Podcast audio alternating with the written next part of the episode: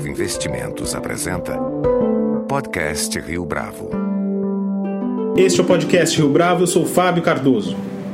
A indústria brasileira vive um momento decisivo em tempos de ajuste fiscal.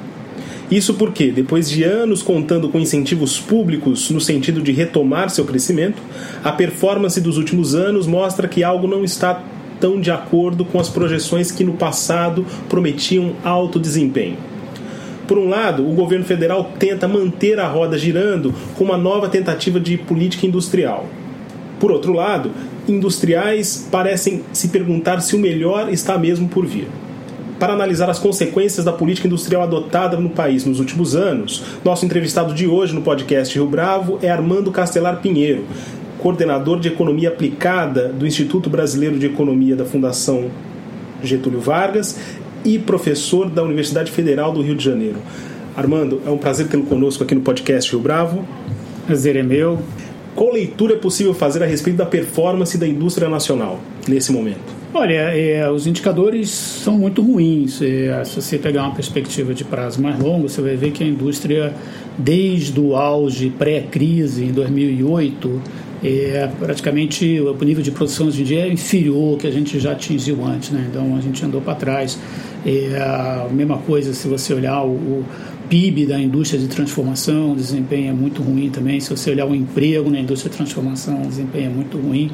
Você tem uma ideia, dadas nossas projeções para 2016, no triênio 2014, 15 e 16, o PIB da indústria de transformação vai ter contraído mais de 20%, ou seja, vai ter diminuído em mais de um quinto que é um número sem precedentes na história da gente. É um número brutal, que obviamente é retratado em altos fornos que estão fechando, é retratado em pátios cheios de automóveis que não são vendidos, é, e é, é, é, grande, né? E, e, afeta, obviamente, toda, toda a economia brasileira.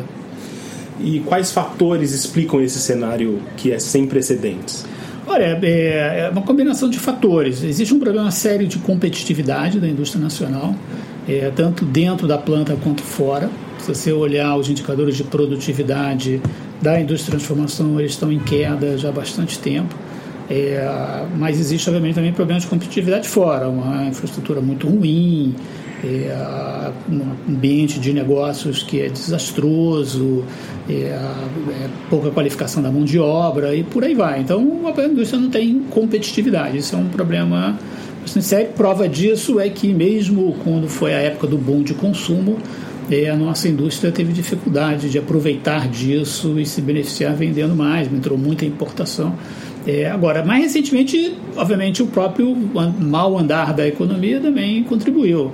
É, todo, todos os problemas de saúde financeira da Petrobras, por exemplo, é, estão prejudicando a indústria naval, estão prejudicando a indústria de bens de capital. Ou seja, as coisas tendem a se reforçar e ganhar, nesse sentido, uma, uma, uma um peso maior. É, e daí porque nos, nos últimos anos é, a retração da indústria tem se dado de forma mais, mais forte até que ponto essa baixa competitividade, que o professor mencionou agora há pouco, da indústria no Brasil, está atrelada à atuação do Estado no sentido de promover uma política industrial pautada pela ideia de resgate da indústria nacional. Vamos colocar esse resgate da indústria nacional aí entre aspas quando o LDS ou quando um banco público é, dá um crédito subsidiado ou quando o governo baixa um imposto para um determinado setor industrial, o impacto direto sobre esse setor, sobre o produto que está sendo beneficiado, é positivo para quem está pegando esse benefício.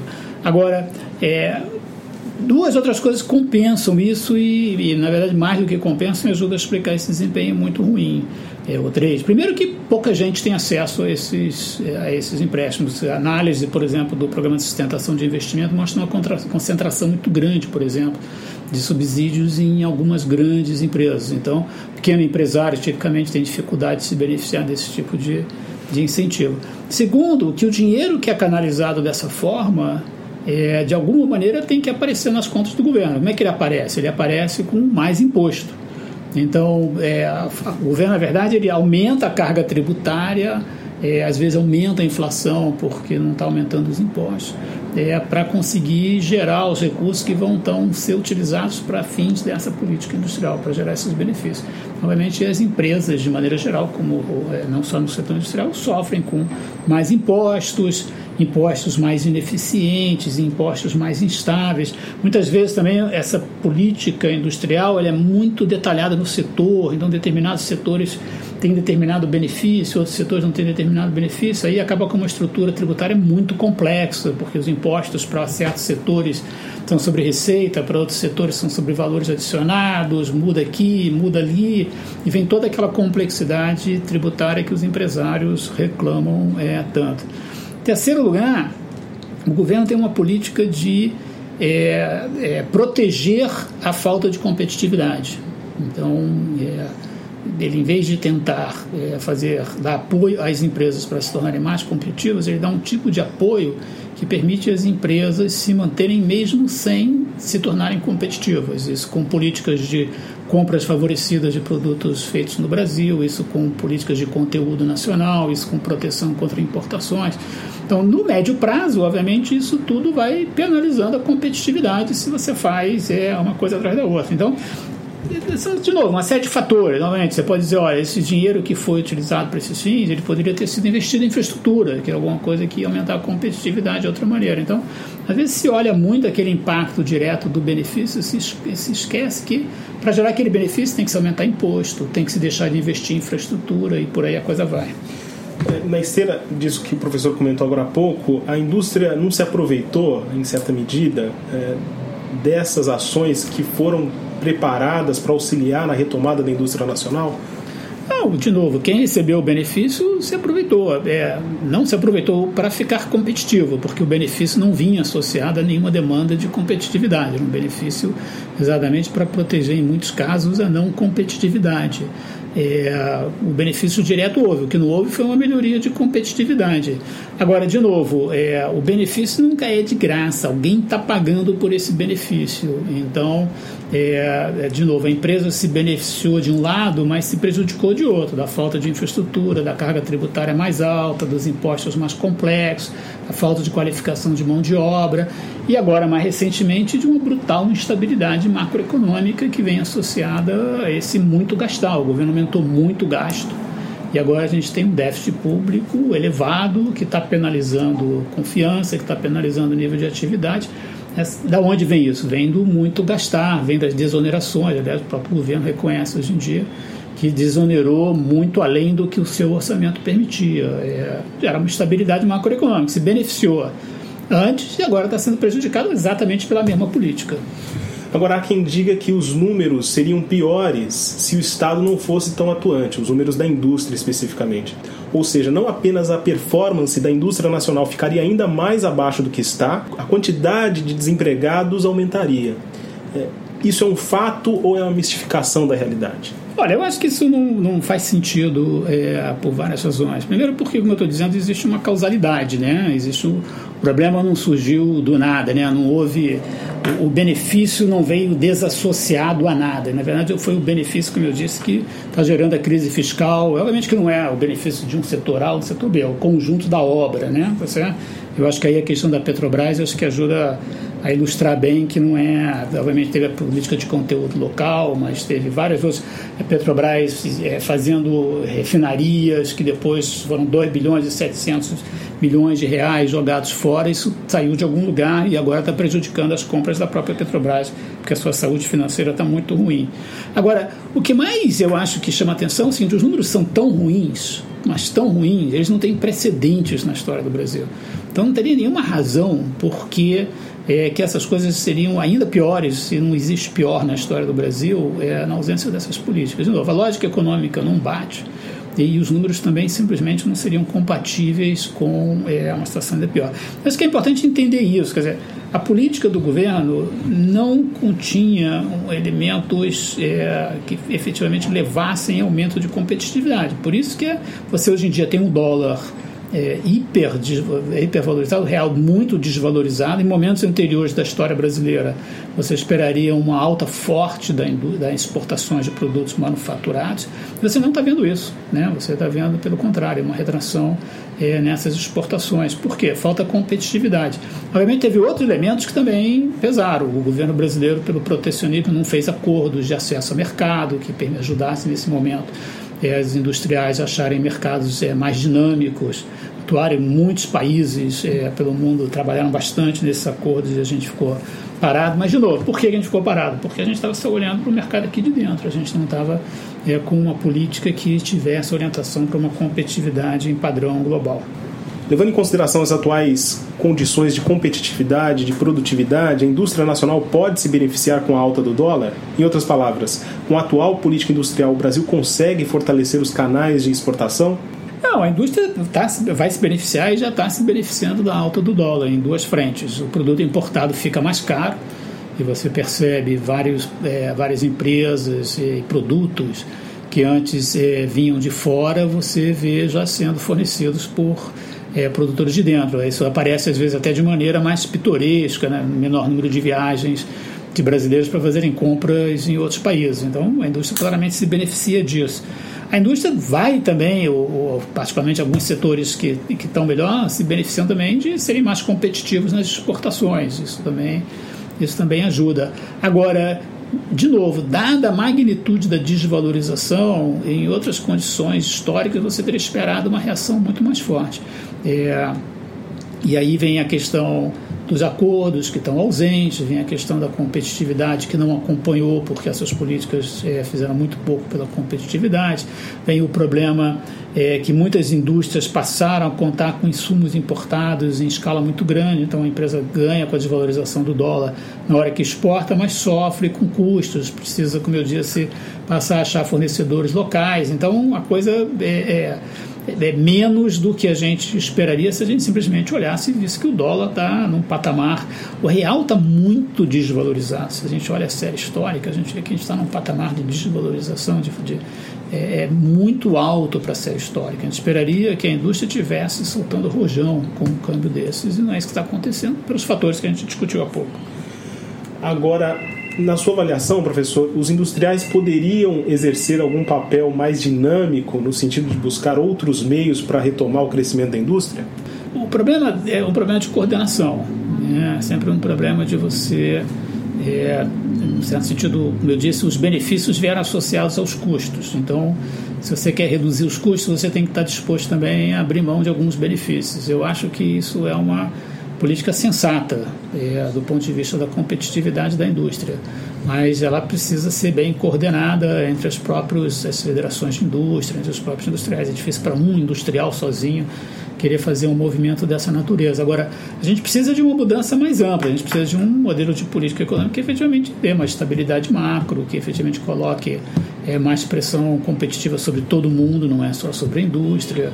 Então, é uma mudança é, é, maior. Eu acredito que sim, que são as entidades é, na indústria tem toda a condição do mundo, tem gente bem treinada, tem um bom conhecimento da realidade, mas precisa ser uma coisa bem coordenada, não é simplesmente mudar uma única política, porque senão você acaba com um lado do, do problema, mas é, cria um problema em outro lugar. Em que medida a mudança dessa política, por uma política sensata, está atrelada a uma narrativa mais forte de uma ideia de mercado?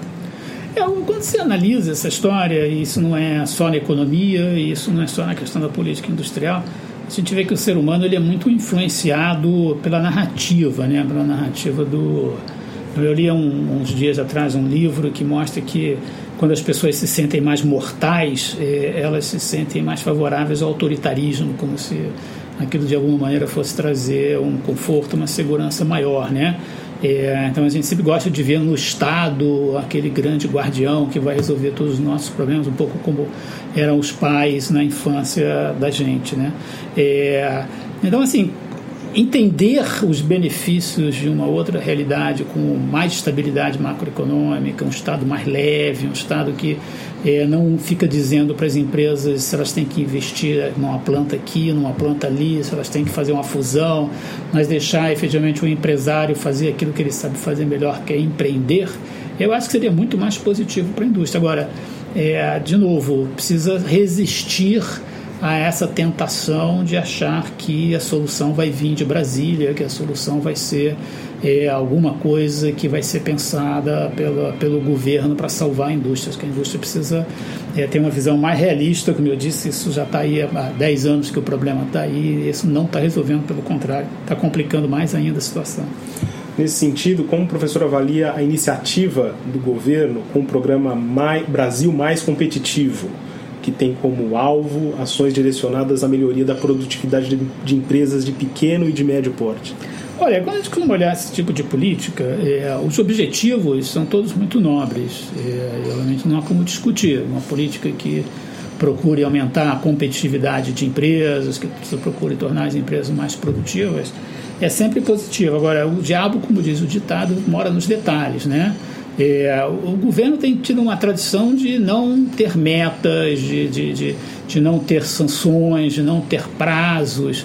Então, simplesmente colocar mais dinheiro é, no sentido de proteger é, e beneficiar empresas é, vai ser bom para as empresas, não tenho nenhuma dúvida disso. Mas é, para ter impacto sobre produtividade e sobre competitividade, precisa ter algo mais, né? De novo, não é só mudar para onde vai os recursos. É, e além disso, esses programas muitas vezes acabam pouca coisa acontecendo, né? É muito difícil o dinheiro chegar a pequenas empresas. Esse aqui, o dinheiro público chegar a pequenas empresas, esse que mostra é, a experiência, né? Operações é, do governo normalmente são é, muito carregadas de exigências de burocracia, coisas que são difíceis para as pequenas empresas é, atenderem. Então, há também a pergunta de, de fato, o que, que desse programa vai acabar acontecendo, seja em termos de é, é, recursos efetivamente transferidos, seja o que, que esses recursos vão representar em termos de aumento de produtividade e competitividade. Mas eu torço para que, que seja. Mas, de novo, eu acho que a indústria não sofre porque é, faltam alguns bilhões chegando é, nas empresas, chegaram centenas de bilhões de reais nas empresas é, ao longo desses, desse tempo. Falta efetivamente de coisas que as tornem mais competitivas. E aí eu acho que o programa teria que ser analisado é, à luz da experiência pretérita para ver se ele tem algum, alguma mudança relevante que faça o que a gente deva esperar um resultado diferente daqueles que a gente observou olhando para trás.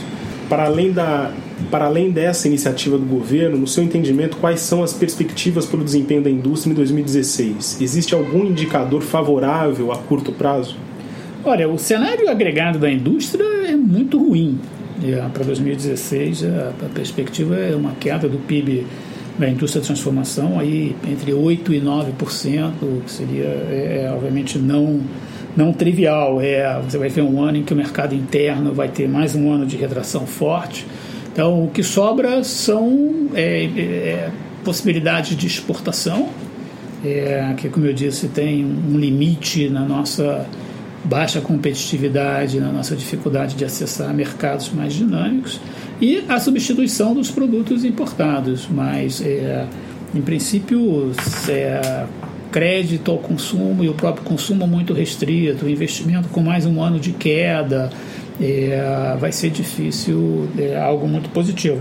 O que eu espero é que, obviamente, seja uma oportunidade, por outro lado, para que as empresas investam bastante na sua competitividade. Né? Obviamente, um dia isso tudo vai passar é, e quem tiver sido capaz de aproveitar esse momento para se tornar mais competitivo pode se beneficiar muito do que vai ser o Brasil é, num horizonte mais largo.